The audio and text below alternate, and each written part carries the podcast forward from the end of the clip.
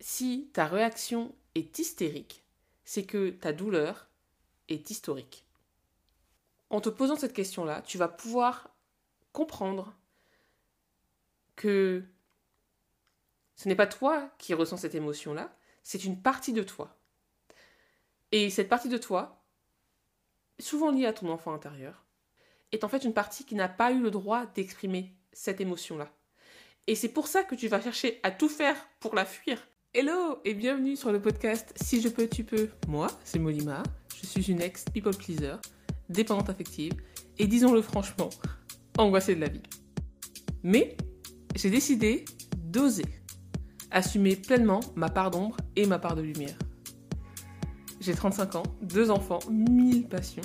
J'ai quatre reconversions pro dans les pattes et dans ce podcast, et eh bien justement, je te parlerai de tout ça. Je te donne rendez-vous tous les vendredis pour des épisodes solo ou en interview, pour ta dose d'authenticité, de coaching et une petite piqûre de rappel parce qu'il est vraiment grand temps que tu te rappelles qui tu es, bordel. Bonne écoute. Hello et bienvenue dans un nouvel épisode. Aujourd'hui, on va parler d'un sujet qui me fascine. Comment accueillir les émotions. Mais avant de commencer, j'aimerais te partager cette citation de Maya Angelou qui dit Tu ne peux pas t'en vouloir de ne pas savoir ce que tu ne savais pas. Et quand on parle d'accueillir ses émotions, je pense que souvent on oublie en fait qu'on n'a pas appris, jamais en fait, à les accueillir dans la sérénité et la bienveillance envers soi. Et donc c'est ce que je te propose de faire aujourd'hui.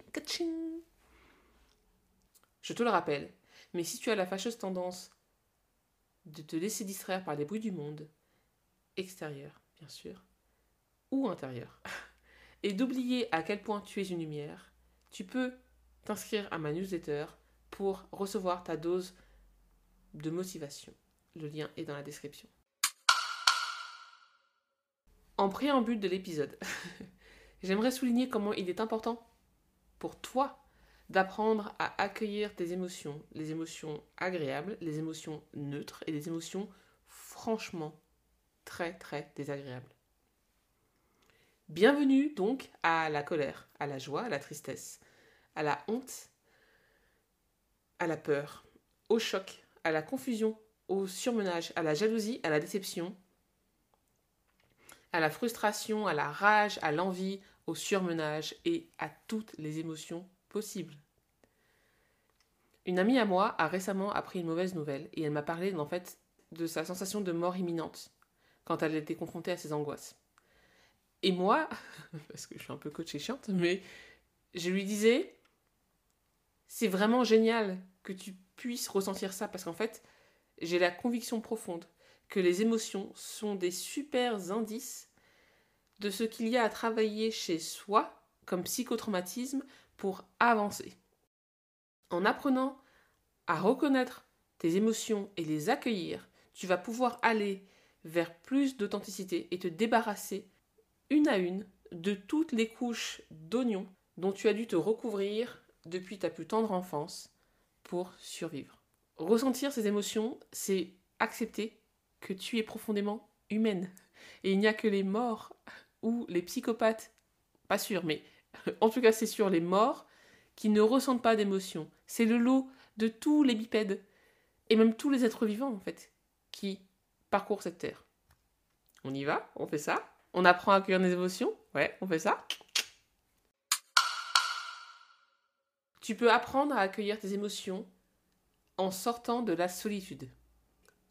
Je suis tombée récemment sur une étude d'une américaine qui s'appelle Dr. Aisha Khan, PhD, donc, qui partage une idée qui m'a paru vraiment lumineuse. Elle disait qu'en fait, la solitude joue pour beaucoup dans ta difficulté à ressentir des émotions.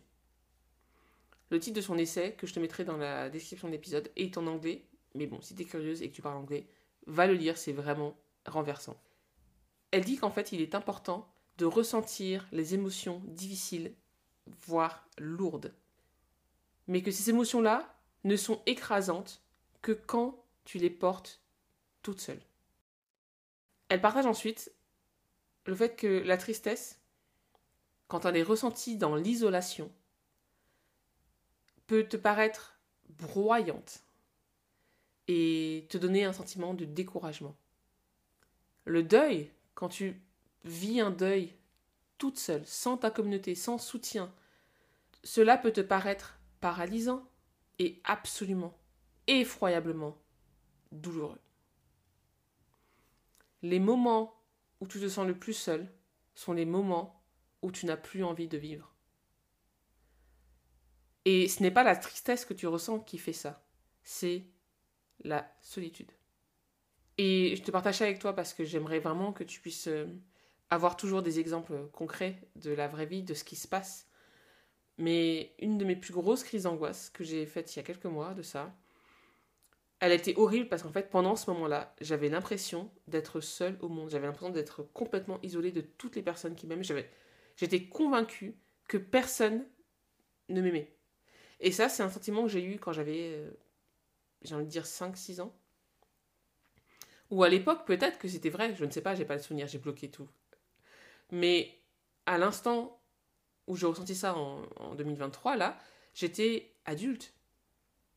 J'étais plus enfant. Et pourtant, l'angoisse qui m'a saisie, en fait, et me paraissait aussi réelle que quand j'étais enfant. Et la seule façon pour moi de sortir de cette angoisse-là, ça a été de mobiliser mon cerveau en me disant mais non mais attends, t'es pas toute seule, Molima, tu n'es pas toute seule. Et donc j'ai pris mon téléphone et j'ai laissé laissé des messages vocaux à des amis qui m'ont ensuite conforté dans l'idée que je n'étais pas seule, parce que déjà elles m'ont répondu. et ensuite parce qu'elles m'ont rappelé en fait qu'elles étaient là pour moi et qu'on pouvait parler. Et c'est comme en fait si j'avais eu un ballon de baudruche qui s'était gonflé, tu sais, et qu'elles m'ont permis en fait, grâce à leur présence, de percer ce ballon de baudruche. Et du coup, j'ai pu aller recontacter la peur qui se cachait derrière, etc. Ça, je vais t'en parler plus tard dans l'épisode. Tes proches et les thérapeutes, les coachs, les personnes soutenantes pour toi peuvent créer pour toi un espace sécurisant dans lequel tu te sens accueilli, dans lequel tu as le droit d'exprimer toutes tes émotions et te reconnecter au réel, à savoir te sortir de ton cinéma mental. Parce que souvent, en fait, ce qui tourne dans notre, tête en boucle, c'est une histoire qu'on s'est racontée depuis des années, et tchakacha, et tchakacha, et tchakacha, et ça veut dire ça, et ça veut dire ça, et ben et personne ne m'aime, et ben. Et c'est ça en fait qui te fait du mal. Mais quand tu te connectes au regard d'une personne, aux mots d'une personne bienveillante, qui ne veut que ton bien, à l'amour de ces personnes-là, tu peux sortir de ce cinéma mental. Tu peux ensuite apprendre à accueillir tes émotions en ne réagissant pas au quart de tour. C'est beaucoup plus compliqué que tu ne le penses, mais tu peux quand même y arriver, avec beaucoup de patience. Ne pas réagir au quart de tour, c'est important pourquoi? Parce qu'en fait, tu te donnes quelques secondes pour te demander si ce que tu ressens est en lien direct avec la situation à laquelle tu es confronté, ou si ce que tu ressens a pris racine dans un événement bien suintant de ton passé. J'avais entendu cette phrase sur TikTok qui disait Si ta réaction est hystérique, c'est que ta douleur est historique. En te posant cette question-là, tu vas pouvoir comprendre que ce n'est pas toi qui ressens cette émotion-là, c'est une partie de toi. Et cette partie de toi, souvent liée à ton enfant intérieur, est en fait une partie qui n'a pas eu le droit d'exprimer cette émotion-là. Et c'est pour ça que tu vas chercher à tout faire pour la fuir. Tu vas essayer. Moi, ma cam, c'est manger. Je mange beaucoup quand je suis, quand je suis énervée. Ou quand je sens un truc qui est trop fort pour moi. J'allais avant, je mangeais du codor, je mangeais une tablette par jour dans les pires moments. Et dès que je sentais une émotion, n'importe laquelle, hein, j'allais machinalement dans mon placard à sucrerie et je mangeais un, tu sais, un, un bout de Côte d'Or. Et au bout d'une journée, en fait, euh, je sais pas, je crois qu'il y a 10 bouts, bah, je mangeais une tablette entière. Je crois que c'est 1000 calories. Hum. Et du coup, cette partie de moi là, qui avait peur et qui voulait surtout, surtout, surtout pas être confrontée à cette émotion-là, c'est en fait mon enfant intérieur, qui n'avait pas le droit à l'époque de ressentir telle ou telle émotion. Moi, par exemple, j'avais pas le droit d'exprimer ma tristesse. Et ce que je faisais, c'est que je vignotais ou je faisais des bêtises parce que j'étais en colère. Et en arrivant à comprendre, en arrivant à adresser, en arrivant à me laisser l'espace pour me demander qu'est-ce que tu ressens vraiment, Molima? Qu'est-ce qui se passe en toi? Et comprendre que j'avais de la tristesse, j'ai pu aller adresser cette tristesse. Et arrêter d'avoir des conséquences chiantes au possible dans ma vraie vie. Parce que j'ai aucune envie d'avoir des kilos en trop quand je ressens une émotion. C'est pas mon, pas mon but en fait. C'est chiant d'avoir mal au ventre parce que j'ai pas réussi à, accueillir une émotion. C'est vraiment chiant et paralysant, handicapant. C'est pas moi qui agis, c'est mon enfant intérieur qui prend le contrôle comme si j'étais possédé de mon corps pour me faire faire des choses qui ne me servent pas aujourd'hui. Et c'est pareil quand tu vas par exemple faire du sexe avec plein de gens ou rechercher avoir des relations avec euh, des, amitiés qui ne te servent à rien parce que tu as peur de te sentir seul. C'est pareil quand tu vas par exemple regarder beaucoup trop la télévision ou TikTok, scroller sur les, réseaux sociaux. C'est pareil quand tu vas gueuler sur tout le monde, tu vois. En fait, c'est comme si tu étais vraiment possédé par, euh, par une entité. Et c'est pas une entité, c'est une partie de toi qui demande ton attention. À toi donc de la donner. Tu peux ensuite apprendre à accueillir tes émotions grâce à la pleine conscience. Et donc, une fois que tu as fait cet effort de faire une pause, de marquer une pause avant de réagir, tu as maintenant les moyens de prendre du recul et réaliser qu'en fait, les émotions ne durent que quelques secondes. C'est tes pensées sur tes émotions qui font que ça dure des jours, des mois, voire des années. Tu peux ensuite te dire, non pas je suis en colère parce que ce n'est pas toi qui es en colère. Tu ressens de la colère. Tu vois, tu vas te détacher de ces émotions. Ne pas tout prendre de plein fouet. C'est hyper important pour pouvoir faire un pas de côté et aller comme un anthropologue, tu sais, rechercher les causes de, tes émotions. Ce que ce qu'elles veulent te dire. Tu peux aussi nommer ces émotions. Il y a plein d'adjectifs qui sont en lien avec les émotions et les nommer, te permet déjà de t'en détacher encore plus. Par exemple, tu peux dire Je ressens de l'inquiétude, de l'anxiété, de l'agitation, de l'angoisse, de la méfiance, de la crainte, de la gêne, de l'embarras, de l'incertitude, de l'hésitation, de l'hostilité, de l'énervement, de l'agacement, de l'irritation, de l'excitation, du choc, de la jalousie, de la déception, de la lourdeur. Je ressens le cafard, de l'affliction, de la honte, de la joie, bien sûr, de l'apaisement, de l'amusement. Je ressens de la sécurité, de la sérénité, du confort, de la confiance, du calme, de la tranquillité. Traduire ces peurs, c'est une idée que j'ai comprise depuis que je fais mon parcours de, coaching à la fac cette année, depuis le mois de janvier. Et j'ai découvert notamment le travail de Charles Roseman, qui est un psychologue, philosophe et écrivain français, et qui a créé et développé le concept de thérapie sociale. Il parle en fait de la violence qu'on a envers soi et envers les autres. Et il propose en fait de mettre à la lumière sur nos peurs principales, afin d'identifier le besoin qui se cache derrière. Et je vais te partager un extrait de mon cours, du coup, que je trouve hyper intéressant. Tu m'en diras des nouvelles. Dans toutes les relations, dans tous les groupes, les familles, équipe de sport ou de travail, institutions, même religieuses, organisations, classes, etc. Les autres, par leur attitude et leurs besoins, entrent en conflit avec les nôtres et réveillent nos peurs.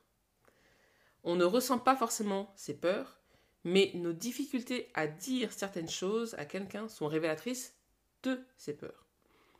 On a appris à ne plus les ressentir parce que les peurs sont souvent tabous dans notre société. Ça ne sert à rien d'avoir peur. Il ne faut pas avoir peur. La peur n'évite pas le danger.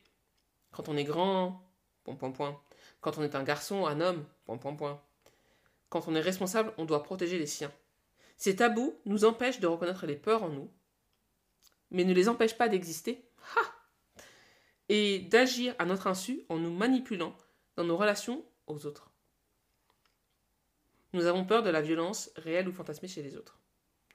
Identifier ces peurs que les autres réveillent en nous, les reconnaître et en reprendre la responsabilité nous permet de reprendre le contrôle pour clarifier et simplifier nos relation. Et donc moi, ce que je comprends, c'est que ce qui compte, c'est d'avoir conscience de nos peurs pour pouvoir nous responsabiliser, redevenir adulte. Donc je vais te partager ces quatre peurs et aussi les besoins qui se cachent derrière. Il y a d'abord la peur d'être agressé, maltraité physiquement ou psychiquement. Et cette peur-là traduit en fait un besoin de sécurité. Ensuite, il y a la peur d'être rejeté, abandonné ou ignoré. Et cette peur-là traduit un besoin d'amour, d'affection, d'amitié, de lien, d'appartenance, de reconnaissance inconditionnelle. Pour te donner un exemple concret, moi, j'avais très peur, très très très peur du rejet et de l'abandon. Ce qui fait qu'en fait, je m'isolais malgré moi. Je trouvais plein de stratagèmes pour m'isoler. Et en fait, j'ai compris que je faisais ça parce que j'avais peur d'être abandonnée donc. Et donc, je me, je me retirais des situations où je pouvais potentiellement être abandonnée avant même d'être abandonnée. Et en fait, derrière cette peur-là, il y avait mon besoin de connexion et d'amour. Et en commençant à prendre soin de ce besoin-là, j'ai pu faire des petits pas, des pas de bébé, pour aller déjà vers moi et développer ma sécurité intérieure, mais ensuite vers les autres. Ensuite, il y a la peur d'être jugé, dévalorisé, moqué, ridiculisé, humilié, catalogué, défini ou enfermé. Et cette peur traduit en fait un besoin de reconnaissance de tes compétences, de ta valeur et de ta valorisation. Et la quatrième peur, c'est la peur d'être culpabilisé, d'être responsable si l'autre a mal. Cette peur traduit un besoin de justice, de sens, de responsabilité et de clarté. Et du coup, j'aimerais te parler à toi, adulte, et te demander comment tu peux, toi, prendre soin de tes besoins. Tu peux apprendre à accueillir tes émotions en régulant ton système nerveux. Donc comme je te disais tout à l'heure, si ta réaction est hystérique, c'est que ta douleur est sûrement historique. Et dans ces moments-là, en fait, ton cerveau n'est plus capable de réagir en conscience. Tu es dans un mode qu'on appelle fight or flight. En français, ça veut dire que ton cerveau est littéralement en train de se demander est-ce que je vais fuir ou est-ce que je vais me battre? Et dans ces moments-là, tu ne peux pas avoir recours à la raison. Tu ne peux pas négocier, tu ne peux rien faire d'autre que chercher à sortir de cette situation-là. En apprenant à réguler ton système nerveux, tu vas pouvoir comprendre qu'en fait, c'est ton enfant intérieur qui potentiellement a besoin d'être rassuré.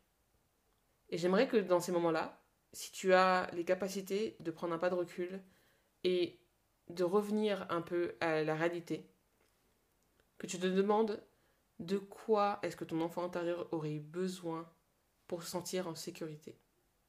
Moi, par exemple, quand je ressens vraiment que j'ai envie de, Je ressens, moi, dans mes jambes, une envie de fuir. Ok? C'est mon mode un peu... Je me casse, tu vois, comme ça. tu vois pas en, podcast, mais voilà, je fais le geste de quelqu'un qui veut se lever de sa chaise et partir en courant. Et quand je ressens ça, je me pose quelques secondes et je demande à ma fille intérieure, avec une infinie douceur, de quoi elle a besoin là tout de suite? Pourquoi est-ce qu'elle a peur? Qu'est-ce qui ne va pas? Et je lui rappelle que je n'irai nulle part, que je suis là, que je suis adulte et que je peux gérer la situation pour nous deux. Et je lui demande de me faire confiance et de compter sur moi. Et souvent, ce qui se passe, quand je quand j'ai, parce que c'est pas toujours le cas, hein, rassure-toi, je ne suis pas dans un sur le monde à perfection, hein, non non non, mais quand j'arrive à faire ça, quand j'arrive à sortir de mon état de panique totale, souvent ce qui se passe, c'est qu'en fait, ma peur, en fait, elle.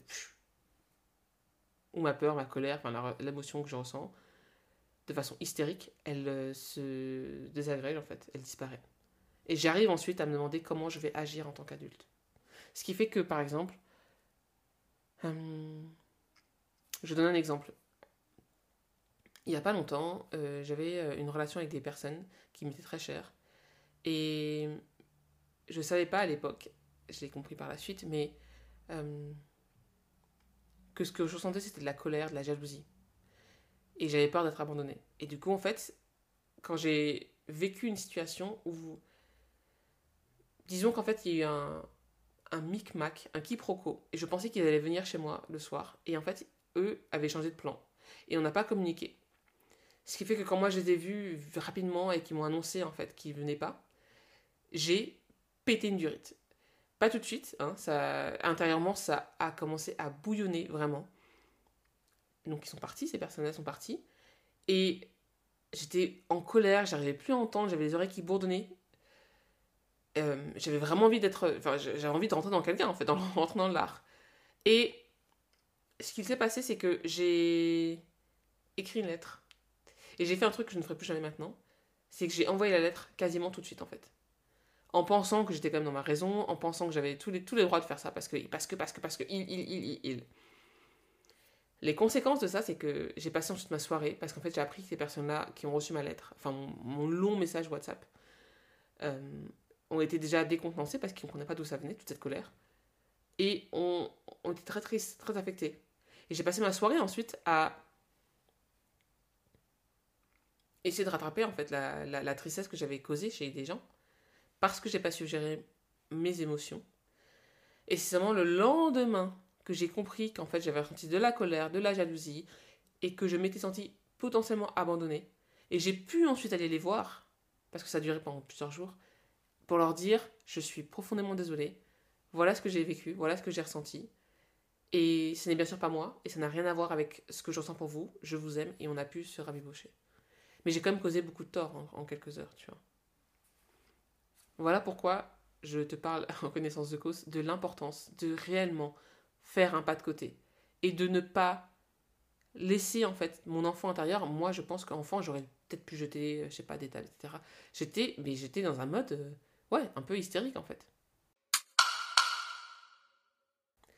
Ensuite, tu peux apprendre à accueillir tes émotions grâce à l'hypnose. L'hypnose, ça devient vraiment mon ma méthode de travail préférée pour tout ce qui est euh, conséquence de mes traumas qui ont pris racine dans mon enfance.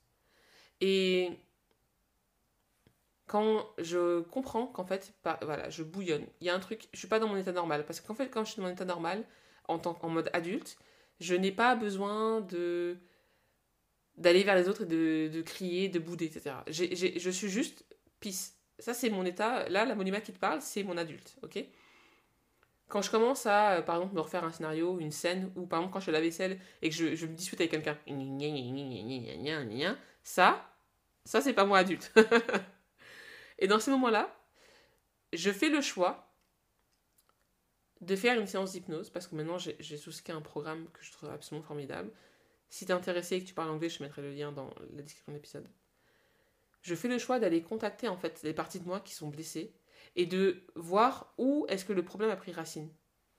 Mais tu peux aussi travailler avec un hypnothérapeute et travailler ce problème-là aussi grâce à un questionnement et à la présence et au soutien de- du thérapeute. Et par exemple, aujourd'hui, j'ai fait une séance d'hypnose qui m'a permis en fait d'aller au contact de mon enfant intérieur qui avait très peur. Et pour me rassurer en fait de cette peur, j'ai fait intervenir une entité rassurante dans ma séance d'hypnose. Donc j'étais avec mon enfant intérieur, puis après je me suis devenue un peu mon enfant intérieur. Donc je me suis revue moi enfant à 4-5 ans. Et j'ai fait intervenir une personne rassurante pour moi, qui m'a dit en fait, après m'a- après m'avoir fait un énorme câlin, qui m'a rassurée et m'a dit que j'étais aimée, que j'étais en sécurité, et que j'avais le droit d'avoir peur surtout.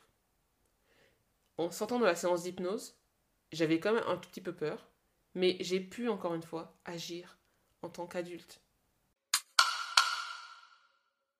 Et enfin, tu peux apprendre à accueillir tes émotions grâce à la communication. On est dans la communication quand les autres savent ce qu'ils ressentent et que toi tu sais ce que tu ressens.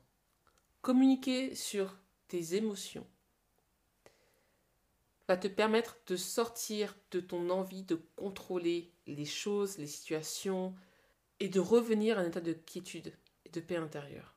C'est vraiment tout ce que je souhaite. Te balader avec ta paix intérieure dans ton sac à dos. Franchement, c'est vraiment, ça me change la vie. Je n'ai plus besoin de contrôler ce que les autres font. Je sais que si quelqu'un m'énerve, je peux dire hold on a minute. Qu'est-ce qui se passe en moi?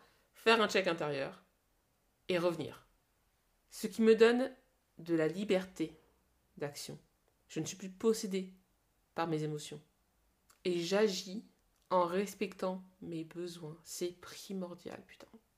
Quand tu communiques sur tes émotions et que tu laisses l'autre communiquer sur ses émotions, ça permet aussi de sortir, de démêler la confusion. Parce que c'est le flou qui crée les angoisses. Rappelle-toi que derrière tes peurs, il y a un désir et un besoin. Rappelle-toi ensuite que derrière ton besoin, il y a une peur. Tu peux, en communiquant déjà avec toi-même et avec les autres, arriver à apaiser tes peurs, arriver à ressentir pleinement tes émotions, arriver à te créer de la sécurité intérieure. Ça demande beaucoup de travail et de patience, mais tu peux le faire. Et voilà, c'est la fin de l'épisode. On a vu pas mal de choses, toi et moi. On a vu comment accueillir tes émotions en sortant de la solitude, en ne réagissant pas au quart de tour, en étant en pleine conscience, en régulant ton système nerveux, en faisant de l'hypnose et enfin en communiquant avec toi d'abord et avec les autres. Je te le rappelle, mais si tu as la fâcheuse tendance de te laisser distraire par les bruits du monde, extérieur bien sûr, ou intérieur, et d'oublier à quel point tu es une lumière, tu peux t'inscrire à ma newsletter pour recevoir ta dose de motivation. Le lien est dans la description. Avant de te quitter, si personne ne te l'a encore dit aujourd'hui, laisse-moi te dire que je te vois, que je te soutiens, que je t'encourage, que je crois en ta capacité à déplacer des montagnes, que je t'aime. Là, à cet instant, tu as tout ce dont tu as besoin pour commencer à te créer une vie qui te convient. La seule personne qui en doute, c'est toi. Alors s'il te plaît, prends soin de toi, de tes émotions et de tes rêves. Et je te retrouve la semaine prochaine.